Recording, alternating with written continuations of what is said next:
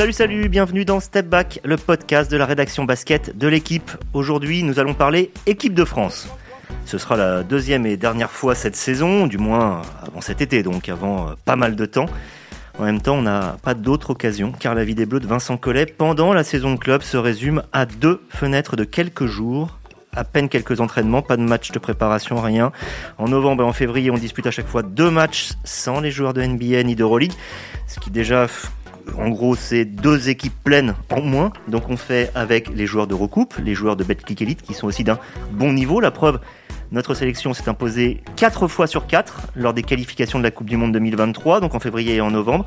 Elle a décroché illico presto son billet pour la deuxième tour des qualifications de la Coupe du Monde. Alors tout n'a pas été facile hein, la semaine dernière face au Portugal, euh, clairement, mais ça ne présage en rien de ce qui va se passer dans quelques mois où on aura euh, deux nouveaux matchs euh, de qualification, où on aura aussi un championnat d'Europe, et c'est pas n'importe quoi, parce que ce sera le premier depuis 5 ans, Covid oblige, et aussi réaménagement du calendrier international. Donc on va débriefer tout ça avec euh, Yann Onona, qui était à Dijon, puis à Matosinos. bonjour Yann. Salut Xavier, salut à tous. Avec Sami Sadik, qui lui était à Dijon pour le premier match, qui a vu l'équipe de France exploser, hein, le, Portugal, euh, de 38 points, et qui a suivi le, match retour aussi hein, pour euh, le site L'équipe. Salut Samy. Salut Xavier, salut à tous. Et Amaury euh, Perdrio, qui n'était pas sur le pont cette fois, mais qui connaît très bien l'équipe de France pour avoir notamment couvert les JO de Tokyo et la Coupe du Monde en Chine. Salut Amaury. Salut tout le monde. Allez, début du game.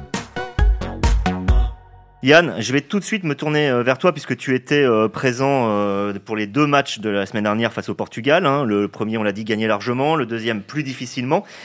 Qu'est-ce que valait cette séquence comparée aux précédentes fenêtres auxquelles tu avais assisté aussi et même plus globalement à ce qu'on voit généralement de l'équipe de France?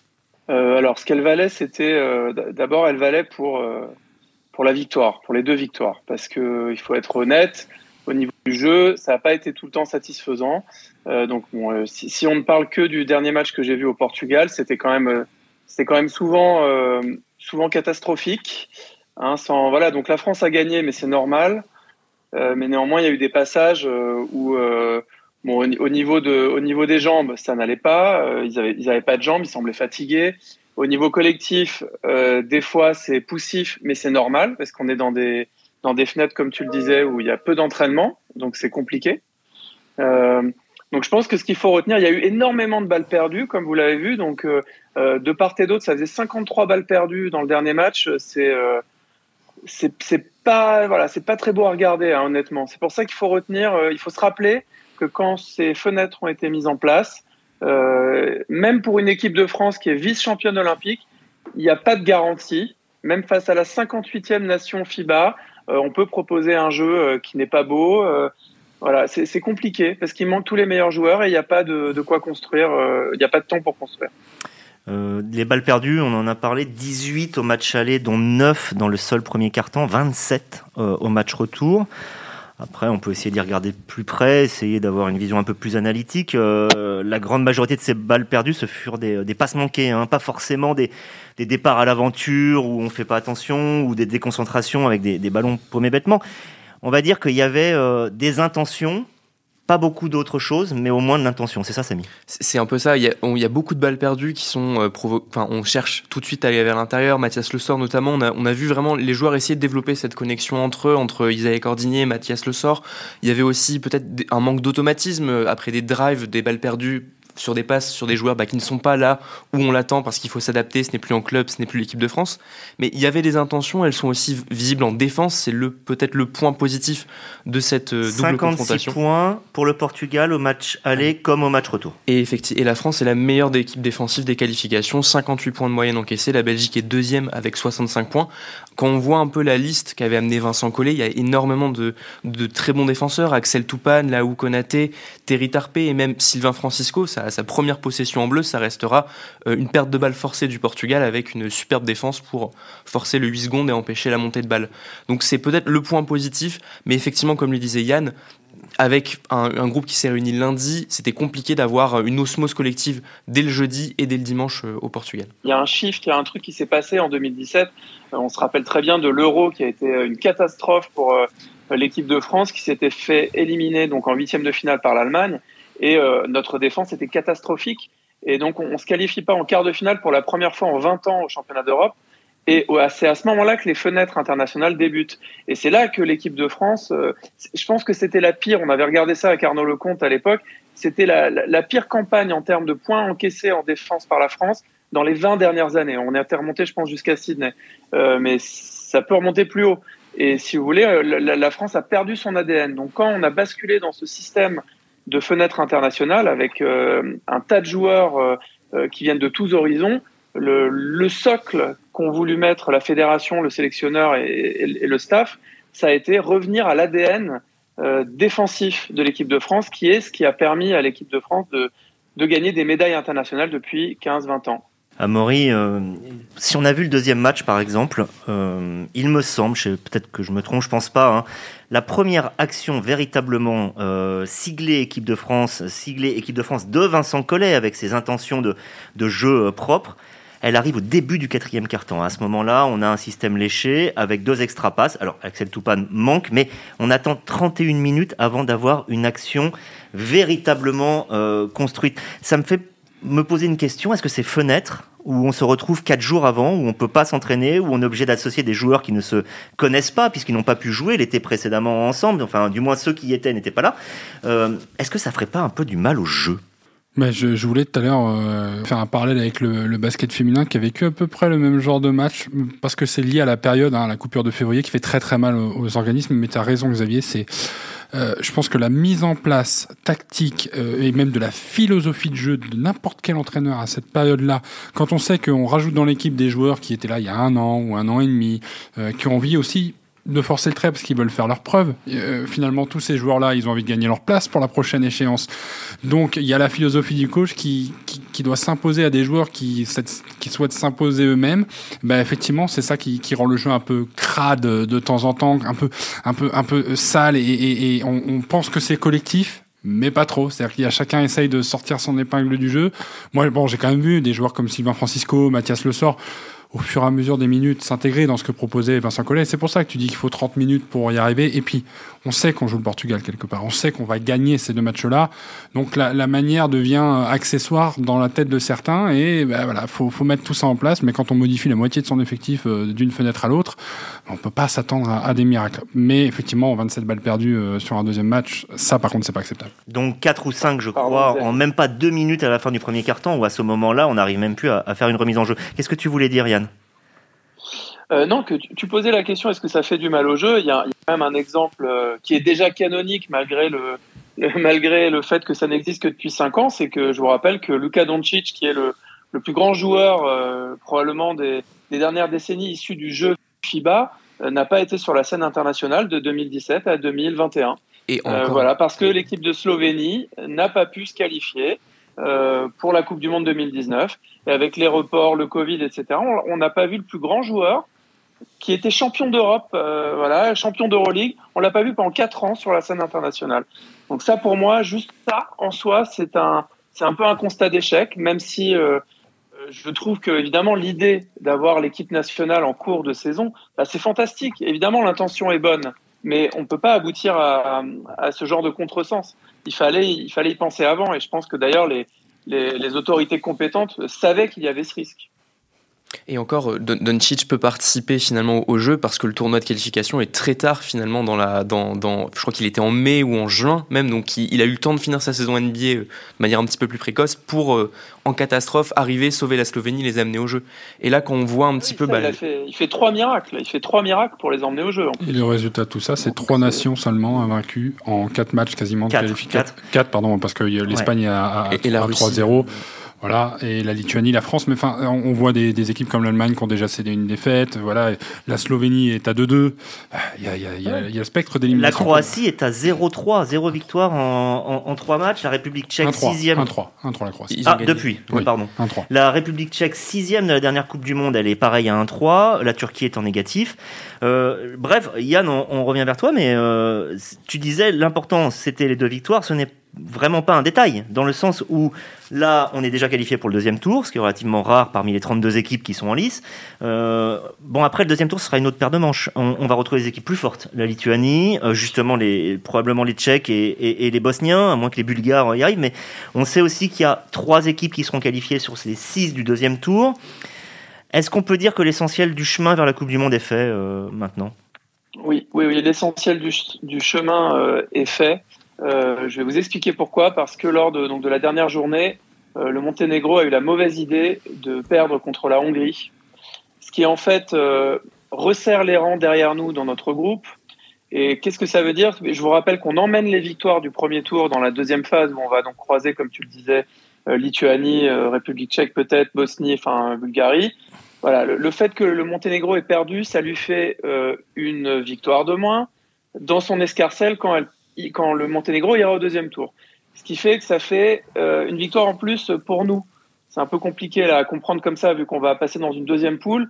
Mais euh, à l'arrivée, euh, si on bat le Monténégro chez lui, on va arriver avec deux ou trois victoires d'avance sur les adversaires qu'on va croiser en fait, notamment le Monténégro. C'est Donc une petite finale, a dit Vincent Collet. Ça aura lieu le 1er juillet au Monténégro. Oui, je pense que c'est ce qu'il faut retenir. Le reste est compliqué.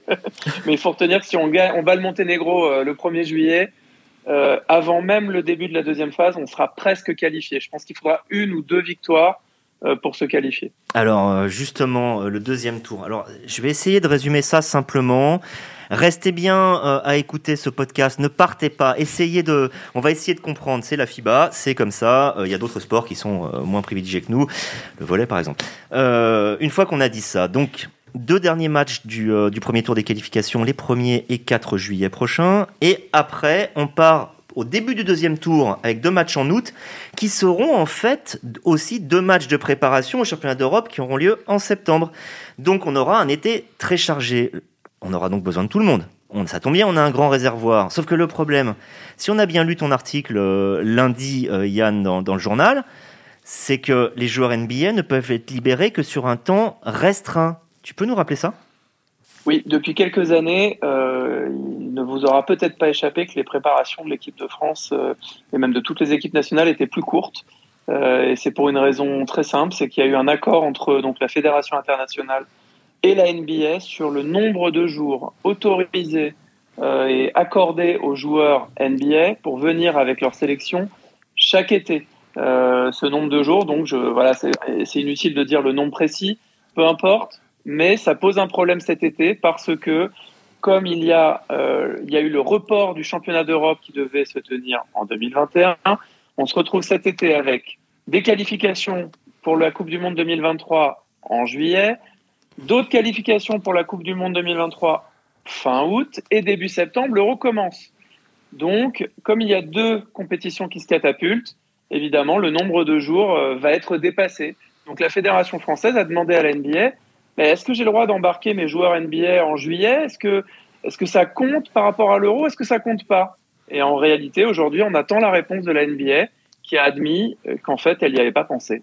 Donc, euh, Aujourd'hui, on ne sait pas, sur quelle équipe on pourra compter, tout simplement parce que Vincent Collet ne sait pas qui il peut sélectionner, euh, en sachant que l'Euro, le championnat d'Europe, si vous suivez toujours, donc euh, début septembre, qui sera en Allemagne pour les Bleus, bah, c'est la priorité évidemment, c'est la vraie compétition. Euh, donc voilà. Donc est-ce qu'on prend des joueurs NBA, des joueurs Euroleague, qui, quand, comment? C'est très compliqué. Donc si on résume, on pourrait avoir on a eu une équipe C ou D, là, euh, en gros, pendant les matchs de, février. On pourrait avoir une équipe B euh, lors des premiers matchs de juillet parce qu'il y en a certains qui seraient gardés pour l'euro. Et on aurait une équipe A pour l'euro, mais qui en fait pourrait être une équipe A prime, puisqu'il faut savoir qu'on a énormément de compétitions. En gros, la FIBA avait décidé de, laisser des étés de repos pour que les joueurs NBA ne viennent pas chaque année. C'était une sorte de gentleman's agreement. Et, sauf qu'avec le Covid, bah, on s'est retrouvé avec des JO euh, l'été dernier, les JO de Tokyo. On se retrouve avec un euro cette fois, la Coupe du Monde l'année prochaine, et dans deux ans, à nouveau des JO. C'est-à-dire, en gros, des compètes chaque été on peut se demander si tout le monde viendra cet été, encore une fois. Et c'est là le nerf de la guerre. C'est-à-dire là, on commence la deuxième partie de ce podcast, qui va être sur les joueurs, qui s'est révélé euh, pendant les fenêtres, qui peut venir cet été. Mais on doit déjà parler des leaders, parce que tout vient de là. En gros, on a quatre leaders à Maury. On est d'accord. Hein Mm. Rudy Gobert, Evan Fournier, Nicolas Batum, Nando De Colo. Est-ce que d'après toi, les quatre viendront? Si on me demande qu'à moi, euh, bon, je, je, je suis pas spécialiste, mais euh, euh, Si. Bah, je, je si. suis pas spécialiste des la- situations contractuelles. Oui. Et je pense que c'est ça qui va poser problème, peut-être à certains, ceux qui sont sous contrat longue durée. Je pense notamment à, à, à Rudy. Euh, bah, Ouais, mais Rudy commence son nouveau contrat justement, et on sait que c'est toujours un moment charnière. Oui, mais je pense qu'il à un âge et un statut en équipe de France qui font qu'on a, qu'il se sait, il se sent investi de ce rôle-là de leader et de guide de la nouvelle et, de la génération actuelle. Là où quelqu'un, alors Evan, c'est le même, c'est la même problématique entre guillemets, mais lui, il est dans un environnement plus- Evan Fournier. plus- Evan Fournier, pardon, dans un environnement plus instable. Mais ce sont quand même des joueurs qui, voilà, qui ont fait acte de d'amour envers l'équipe de France ces dernières années et que, et que je ne vois pas euh, laisser passer l'occasion euh, parce que voilà, il y a des à, à, à- voilà, à assurer. Nicolas euh, Batum, je, je, pourrais peut-être pas en dire autant. Est-ce que c'est l'occasion euh, de se reposer ou est-ce que euh, il y a toujours, toujours. Moi, vraiment, ce qui m'embête, c'est le timing. Le timing du mois de septembre, sachant qu'il va y avoir la préparation pour la saison suivante dans, les semaines qui viennent. Ah ça, pose, ça va poser problème, notamment aux joueurs qui sont dans les franchises qui vont être ambitieuses aussi. Les Clippers le seront, le Jazz le, sera, New York, je ne sais pas dans quelle mesure, parce que si ça se qualifie pas pour les playoffs, peut-être que ça peut encore imploser, exploser, des trades, on sait jamais dans cette franchise-là. Et euh, quatrième euh, leader, euh, Nando De Colo. Pardon, Nando De Colo.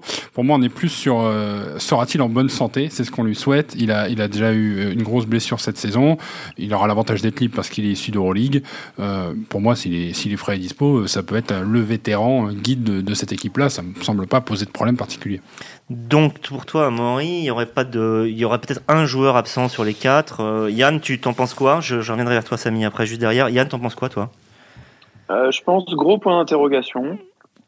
Euh, on a l'expérience depuis 15 ans, euh, voilà, que souvent on découvre en dernière minute effectivement des, forfaits plus ou moins justifiés. Et effectivement, comme tu le soulignais, on va avoir deux compétitions qui sont en réalité plus importantes, si on est honnête, même si l'Euro reste une, une grande compétition, donc c'est important.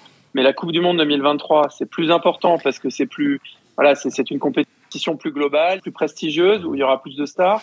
Et en plus, elle est plus proche des Jeux. Et oui, les autres nations auront, euh, auront effectivement toutes leurs, euh, toutes leurs armes avec elles. Donc, de fait, si vous voulez, le, l'Euro 2022 peut devenir un peu moins important dans la tête de joueurs qui se disent je dois faire 2023 et 2024, surtout quand on avance en âge, comme c'est le cas, comme par hasard, de nos leaders. Je vous rappelle, Nicolas Batum, il a 33 ans, De Colo, 34. Euh, Evan Fournier, lui, il n'y a pas de problème. Lui, il s'est déjà déclaré, mais Evan, il a 29 ans. Euh, il est dans la, voilà, il est dans, dans la fleur de l'âge. Il est en pleine forme. Il a déclaré qu'il voulait faire toutes les compètes. Euh, Rudy Gobert, je vous rappelle, a déclaré aussi dans, dans les colonnes de l'équipe après les Jeux qu'il comptait faire l'Euro si c'était possible. Mais tout ça reste à être confirmé par chacun des, chacune des personnes concernées à l'approche du rendez-vous. Moi, j'aurais tendance à penser qu'on va en avoir un ou deux ou voilà qui qui seront pas là pour X raisons, repos ou autre. euh, voilà, mais ça reste à prouver. C'est juste un, c'est juste un- une supposition. Une fois qu'on qu'on perd un ou deux leaders, euh, voilà, il faudra bien les remplacer. Alors il y a la possibilité de, donc, de joueurs qui sont habitués, qui n'étaient pas là pendant les, les fenêtres parce qu'ils jouent en NBA ou en Euroleague. Euh, à qui on peut penser, Samy un, Tom, Thomas Hurtel Thomas Hurtel, on peut penser à Vincent Poirier, Gershon Yabusele, tous trois qui faisaient partie de, de l'aventure olympique euh, l'été dernier. Euh, Mustapha Fall également, qui, est- qui a quitté l'Asvel pour l'Olympiakos et qui joue euh, régulièrement. bah, qui vient de prolonger jusqu'en 2025. j'ai vu. Exactement, donc ça s'est bien passé son, son installation là-bas. Euh, on peut aussi penser à quelques joueurs issus de ces fenêtres. Isaiah Cordinier revient, enfin, est un leader offensif sur ses fenêtres. Je voudrais que tu restes sur Asia Cordinier Ouais. parce que c'est vraiment intéressant. Comment tu l'as trouvé toi sur ces deux matchs? Alors, j'ai sur, le- sur le match de sur le match de Dijon, on, on a senti que c'était donc en- ce que j'ai comment dire, ce que j'ai vu, c'est qu'en défense, il était déjà il était mis sur le meilleur joueur portugais dès le début du match quand on a eu ce 5 assez offensif euh, concocté par Vincent Collet pour lancer la, la partie. Sans Konaté, sans Toupane, sans Exactement. spécialistes. Ensuite, une fois qu'on a Vincent Collet a pris un temps mort quand- dans le premier quart-temps quand ça n'allait pas très bien, on était mené de 8 points, il a été déchargé de ce rôle de, de stopper numéro 1 pour repartir sur son rôle de leader offensif et là effectivement, il a commencé à trouver des brèches, il a commencé à créer des espaces dans la défense portugaise. Donc sur ce match-là, il a, euh, été vital pour, remettre l'équipe de France à, hauteur à la pause et ensuite euh, lancer les vagues euh, pour battre le Portugal après. Et euh, par contre, effectivement, à Matsousignos, euh, à Porto, c'était plus compliqué. Mais euh, depuis, comment dire, depuis novembre, c'est un joueur qui, sur lequel Vincent Collet compte beaucoup. Avant même le premier match des fenêtres, il, en avait, il dit qu'il allait lui confier des responsabilités, en l'absence notamment d'un Elio Kobo, qu'il aurait aimé sélectionner en novembre, avant que l'Euroleague ne refuse de décaler Monaco-Asvel.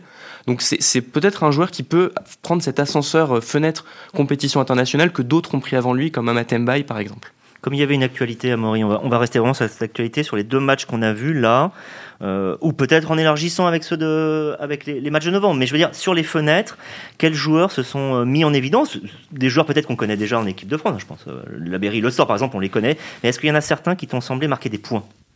Bah, euh, pour avoir fait la fenêtre, pour, pour avoir été en Hongrie euh, sur la fenêtre, je pense que oui, la Berry s'est rappelé au bon souvenir de, de ce que c'était qu'un vrai poste 4 euh, combattant. Il était bon là hein, aussi. Oui, hein. oui, oui, et, à la fois offensivement et défensivement, hargneux. Euh, non, moi, c'est un joueur qui, qui, voilà, qui a montré qu'au-delà d'être un joueur de fenêtre, c'est un joueur international. Euh, il, était, il était de la Coupe du Monde 2019.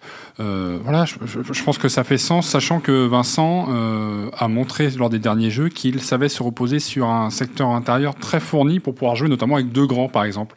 Et ben voilà, quand on veut jouer avec un Mustafa Fall, on peut lui coller un, un Louis Laberry en plus pour asseoir une forme de domination. Pour de mètre 10, hein, Louis Laberry. Voilà, pour, peu, qu'on manque d'un Rudy Gobert dans la raquette, eh ben on aura Fall et, et Laberry et, et, Poirier éventuellement. J'ai beaucoup aimé la, le retour de Mathias Le Sort, voilà, parce que c'est beaucoup d'énergie, c'est une dépense énergétique euh, énorme et on a besoin de joueurs qui, qui donnent sans compter. Euh, je, je dis pas qu'il aura un rôle euh, majeur dans cette équipe-là, euh, quoi qu'il arrive, mais en sortie de banc, 5 minutes, 6 minutes, 7 minutes, c'est des joueurs qui, qui, qui, font cogiter l'adversaire parce que finalement, ils arrivent à maintenir le niveau de basket que demande, que demande le, le, le sectionneur. Et je pense que bah, Yann l'a vu aussi plus souvent et même avant la fenêtre que moi. Je pense que un joueur comme Sylvain Francisco, euh, a marqué des points euh, parce que parce que le poste de meneur de jeu c'est un éternel chantier depuis des mois et qu'on a besoin de trouver de l'alchimie, euh, une symbiose sur différents profils si on en veut trois. Bah pour moi c'est pas une solution euh, inenvisageable. Yann, je reviens sur un joueur, c'est Aïsia Cordinier. Est-ce que euh, leader en fenêtre, ça veut dire automatiquement rôle en équipe de France l'été? Alors attention, pas rôle important, mais au moins l'assurance de quelques minutes l'été euh, alors, bah, c'est pas une garantie, hein, mais, mais oui, moi j'ai envie d'aller encore plus loin de, que, que, ce que vous disiez, c'est-à-dire, euh, oui, Samy a raison, c'était plus difficile euh, au Portugal pour Isaiah, et pourtant, quand on regarde le match, euh, ce qui est important, c'est le body language, en fait, tout simplement. Le, le langage corporel d'Isaiah, en permanence, en permanence, il est à 150%. Et le fait qu'il joue des deux côtés du terrain, enfin, il, il vraiment, bon, il a pris, un, il a un volume de jeu absolument extraordinaire au niveau athlétique. Euh, il est capable de jouer des deux côtés. Donc même s'il n'a pas le shoot le plus fiable euh, de l'équipe de France aujourd'hui, pour moi, moi, il me semble indispensable. Si jamais on a un forfait sur la ligne arrière, pour moi, c'est le candidat numéro un, vraiment, parce que c'est celui qui allie le plus euh, les qualités des deux côtés du terrain et puis euh, la valeur athlétique.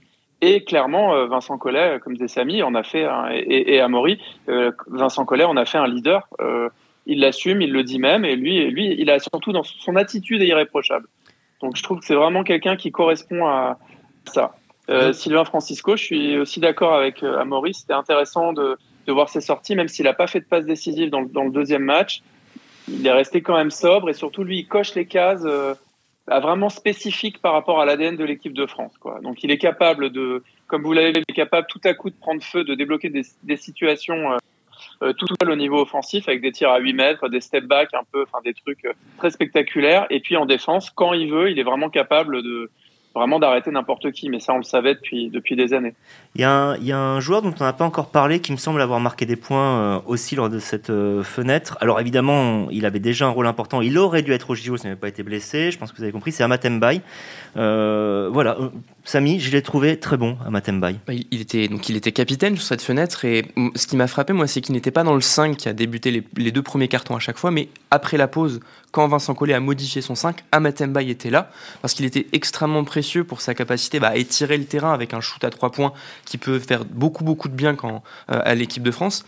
Et aussi en, en, défense, pareil, on parlait de body language, lui aussi était là, était là pour, pour porter cette équipe de France, pour être un visage, une voix pour, pour éviter, pour, comment dire, pour sortir les Bleus du piège portugais qui, se, qui, qui était quand même assez compliqué euh, au, deuxième match euh, pendant trois quarts temps, bah, c'était un, des joueurs qui a, qui a, pris ses responsabilités. Donc effectivement, il, il aurait dû être au jeu euh, sans sa blessure. Là, il a été rappelé sur la, dès la fenêtre de novembre. C'est un des joueurs qu'on peut facilement imaginer dans une liste de 12 pour l'Euro, si tant est qu'il reste en bonne santé. Dernière question sur les joueurs qu'on vient de voir hein, la, semaine dernière. Il y a certains, je pense à des joueurs comme Axel Julien, Nicolas Lang, peut-être même un, Luau Konaté, on, se dit que ça va être compliqué évidemment, euh, sauf contexte particulier avec nouveau nouveau avec euh, obligation de faire plusieurs listes. Euh, il y a un joueur qui jouait peut-être un peu plus sa place, c'est Mohamedou Djaïté. Euh, Amaury, je pose la question à toi. il y a des moments où on l'a vu bon, notamment à la fin du, du, deuxième match où il fait plusieurs situations de haut panier, il y va. Mais globalement, je suis pas l'impression qu'il a, gagner ça. Alors, est-ce qu'on gagne sa place en février? Je sais pas. Je voilà, je n'ai pas forcément euh, gagné sa bah, place. On y viendra peut-être après parce qu'il y a des candidats euh, qui n'ont pas fait partie des fenêtres et qu'on pourra éventuellement sélectionner dans un souci de formation pour le futur. quand on parlera des très jeunes entre guillemets, problème de, de Victor ou Victor, Victor Mbanyama entre autres. Mais euh, ce qui m'embête un peu avec Mam Jaite, c'est compte tenu de son gabarit, de son, son volume. Euh, j'ai pas toujours été en, convaincu par ses prestations défensives. Euh, donc, euh, voilà, ce, que fait, ce que fait Mam Jaite euh, est intéressant, mais il y en a beaucoup qui peuvent le faire comme, qui peuvent le faire comme lui et qui sont installés en équipe de France depuis plus longtemps sur les grandes compétitions. Euh, après, il peut tout à fait avoir sa place euh, à, l'euro pour peu qu'il y ait des absents et qu'on se rende compte qu'on a besoin. Euh, je, je, vais donner un exemple en termes de, de, de gabarit, c'est un Mustapha Fall, grosso modo. Mais si on n'a pas Mustapha Fall à l'euro, bah, ce sera intéressant d'avoir un même Jaité. Donc c'est important qu'il soit dans, dans, ce vivier, hein, ce qu'on appelle le Team France. Effectivement, il paraît un peu court, mais, mais voilà, tu parlais de Nicolas Lang. Moi, j'aime beaucoup son profil capable de shooter à trois points en sortie d'écran. On n'a pas beaucoup d'artilleurs en équipe de France. C'est pas notre qualité première que de tirer à trois points. Lui, il est capable de grosse série. Il nous met des shoots euh, importants sur la première fenêtre euh, qu'il avait déjà rallié. Voilà, donc ce sont des joueurs qu'il faut entretenir à travers ces fenêtres, notamment je pense aussi à la fenêtre de juillet. Euh, court, pourquoi pas, mais pas trop non plus. À l'intérieur, Yann, on a des jeunes, on a pas mal de jeunes. toi, entre un Victor Wembanyama, un Kylian Tilly, un Ismaël Kamagaté, lequel tu envie de voir en, premier en équipe de France? Euh, c'est difficile ça. Les trois. ouais. Euh, bah oui, oui, non, en fait, j'aimerais bien voir les trois. Non, mais en, équipe de France, dans les 12, euh, bah, en tout cas, il n'y en aura pas deux, quoi, j'ai envie de dire. Hein, sauf, voilà, sauf blessure, cascade de blessures. Donc spontanément, spontanément, on pense à Victor Wembanyama parce que parce qu'on parle de lui beaucoup et qu'on a envie de le voir. Mais honnêtement, moi, pour l'instant, j'aimerais surtout les voir en condition, quoi, en match. Pour l'instant, on les a pas vus en fait. Donc, euh, donc c'est, début juillet que tout ça va se jouer. Hein. Euh, clairement, euh, bon, Victor Mbanyama, il a déclaré que dès qu'il pouvait, il voulait être là, qu'il voulait être là tout le temps. Euh, il nous l'a dit en interview, mais Kylian Tilly, je pense qu'il est exactement dans la même démarche. Ismaël Kamagaté a une courbe de progression qui est extraordinaire. D'ailleurs, en début de saison, quand il y a eu un duel avec Lasvel à, Paris Basket, c'est, Kamagaté qui a dominé Victor Wembanyama à la Carpentier. Euh, bon, ils n'ont pas le même âge, hein, faut rappeler, mais néanmoins, euh, néanmoins, ils ont tous euh, des arguments à faire valoir. Et donc, Vincent Collet a annoncé qu'ils allaient, que le staff de l'équipe de France allait convoquer pas mal de jeunes. Ils ont, semble-t-il, déjà travaillé à une liste qui est très, très élargie, en essayant de voir qui ils allaient donc prendre pour, pour chaque échéance, et peut-être même en essayant d'organiser un rassemblement distinct avec les jeunes pour pouvoir les évaluer un peu tous ce qu'il m'a dit. En fait, euh, en marge de la conférence de presse, il m'a dit mais il y en a tellement. Euh, la liste, elle s'est étirée, euh, ça s'étire à l'infini. On a un vivier, mais c'est c'est dingue. Donc, on va peut-être faire un, événement là pour essayer de faire un point, quoi, un point un peu sur tout tout ce qu'on a, qui est disposé, qui est libre, en attendant de savoir, voilà, quelles sont les consignes de la NBA, qu'est-ce qu'on a le droit de faire, de pas de faire. Tu veux dire qui ne vient pas. C'est flou là, hein, tout ça. Tu veux dire que ça pourrait même aller euh, jusqu'à des joueurs qui sont peut-être un petit peu moins connus du grand public, euh, des, Hugo Besson, des, des Moussa Diabaté, des, des, vraiment des prospects quoi. Olivier Sarr. Olivier Sarr qui vient, de mettre 12 points avec Oklahoma City, voilà. Bon bah on sait jamais. C'est 2 mètres 13. Enfin c'est des, on aime les très grands gabarits en France. pourquoi pas hein, Il faut pouvoir. Tu, tu, le dis, il faut pouvoir tout envisager. Et, et, là on a un excellent avantage avec l'équipe de France, c'est que c'est Vincent Collet à la tête de cette équipe-là.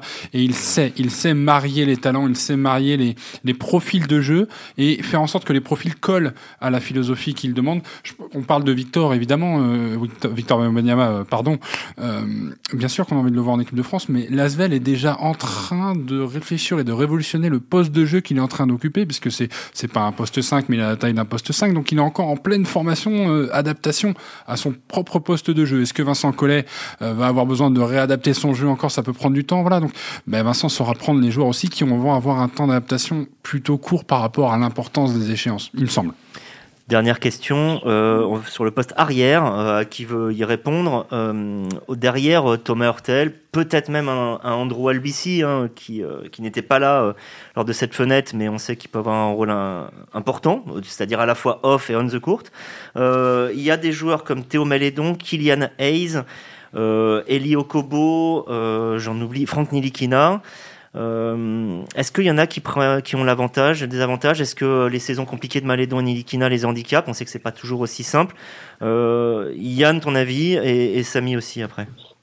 Moi, je pense, je pense que Andrew Albici et Franck Nilikina sont pas loin d'être indiscutables par leur ancienneté et leur voilà leur connaissance des, des, grandes compétitions. Même si aux Jeux Olympiques, vous avez vu qu'il y a eu évidemment une euh, compte tenu des blessures hein, de, des deux joueurs, c'est Nando De Colo qui a pris la main euh, pendant les Jeux en, réalité, mais, euh, mais je pense qu'ils sont pas loin d'être indiscutables parce que euh, la connaissance de l'équipe, la connaissance de, des systèmes de Vincent Collet, euh, et puis également la caractéristique défensive. Hein, donc rappelons que ça va être, enfin vraiment ça va être le, la priorité numéro un comme chaque fois, et comme c'est eux la pointe, le premier rideau c'est vraiment la chose prioritaire. Et Théo Mallet, donc, très clairement, joue. Euh, alors, surtout si on prend un Thomas Hurtel, qui lui aussi, je pense, s'il veut venir, est quand même pas loin d'être euh, indiscutable en équipe de France. Ça veut dire qu'à côté, on voudra des meneurs ou des combos qui aient une dominante défensive. Ce qui veut dire que Albicine et Nikina sont, voilà, ont, un, voilà, un, quelqu'un un peu sur les autres candidats. Kylian Hayes, à mon avis, mais alors ça, ça n'engage que moi. je pense qu'il s'est un peu c'est pas qu'il s'est auto-disqualifié, mais l'année dernière, il a refusé d'être partenaire d'entraînement. Euh, un an plus tôt, il avait refusé une sélection. En tout cas, ça n'envoie pas le bon message. Euh, et je, après, je connais pas l'état de ses relations avec la fédération.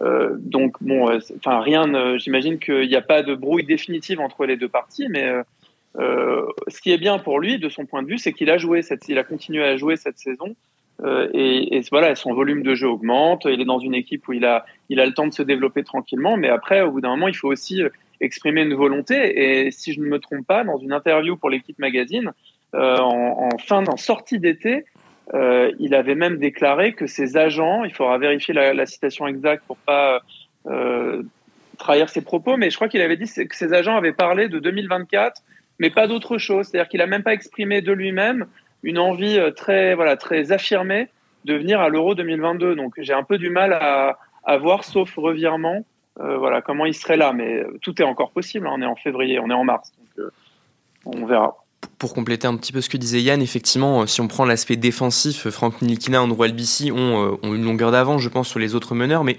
j'ai beaucoup envie de voir Elio Kobo sous la, sous la, enfin, avec le maillot bleu parce que vraiment c'est dommage qu'en novembre l'Euroleague ait refusé de bouger ce Monaco Asvel. Il était énorme. Il était, il, il, était sur euh, sur trois mois exceptionnel, meilleur scoreur d'Euroleague pendant, enfin jusqu'à décembre, je crois. Là, il est actuellement, il est sur la touche, opéré à l'épaule, si euh, je, crois que l'épaule droite, mais je pense il reviendra d'ici la fin de la saison. Et euh, il a un profil aussi qui peut être celui de meneur-scoreur. De, on, a, on a dit Nando De Colo à 34 ans, Thomas Hurtel aussi prend, prend de l'âge, il était déjà là à l'Euro 2013.